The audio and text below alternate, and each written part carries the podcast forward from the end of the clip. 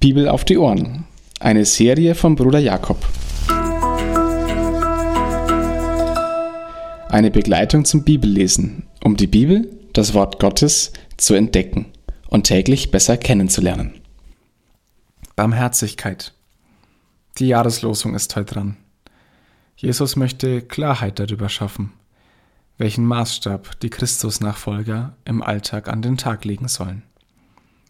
Denn Wer mit offenen Augen durch die Welt geht, der sieht vieles, was nicht gut ist.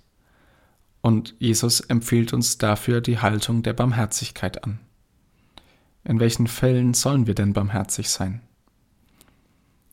Vielleicht mal aus Barmherzigkeit weniger gute Ratschläge verteilen und weniger gute Vorsätze jemanden anderen vorhalten, damit er sie doch einhält sondern vielleicht auch mal praktische Hilfe bieten. Vielleicht auch mal etwas geben, um zu helfen. Denn so wie man gibt und so wie man misst, soll uns Christus Nachfolgern auch bemessen und gegeben werden vor unserem himmlischen Vater. Und beim zweiten wird es noch schwerer. Barmherzigkeit gegenüber den Menschen, die offensichtlich etwas Falsches gemacht haben. Wenn man so etwas mitbekommt und sieht, dann soll man sich darauf besinnen, dass man auch nur ein Mensch ist. Ein Mensch, der vor Gott steht. Das meint Jesus mit dem Blinden, der einem anderen Blinden den Weg weisen möchte. Wir wissen nicht besser als Gott selber, wie mit Sünde umzugehen ist. Wir wissen es nicht besser.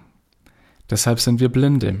Wir sind genauso blind wie der andere, dessen Handlung wir sehen und der Meinung sind, das war nicht gut.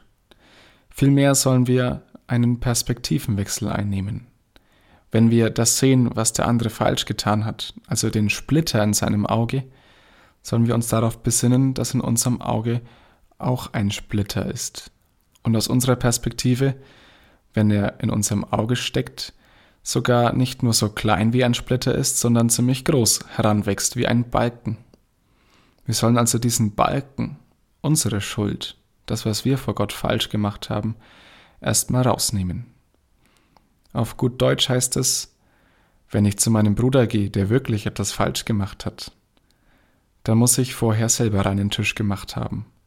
Ich muss selber umgekehrt sein, muss mich selber wieder darauf besinnen, dass der vielleicht an dieser Stelle gefehlt hat, etwas Falsches getan hat aber ich an vielleicht ganz anderer Stelle etwas ganz anderes, was vielleicht sogar schlimmer ist, getan habe.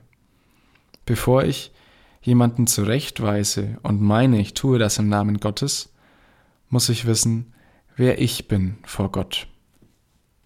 Und vor Gott werde ich immer jemand bleiben, der Dinge falsch macht, der sündigt, der etwas in Ordnung zu bringen hat.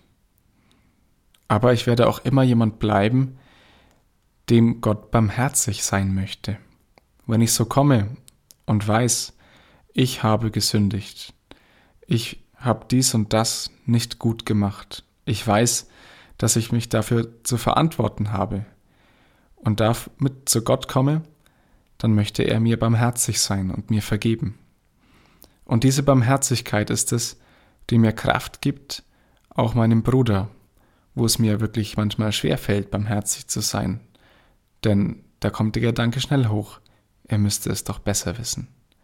Dass ich zu meinem Bruder in der Gemeinde gehen kann und in Barmherzigkeit ihn auf das hinweisen kann, was vielleicht wirklich nicht gut gelaufen ist.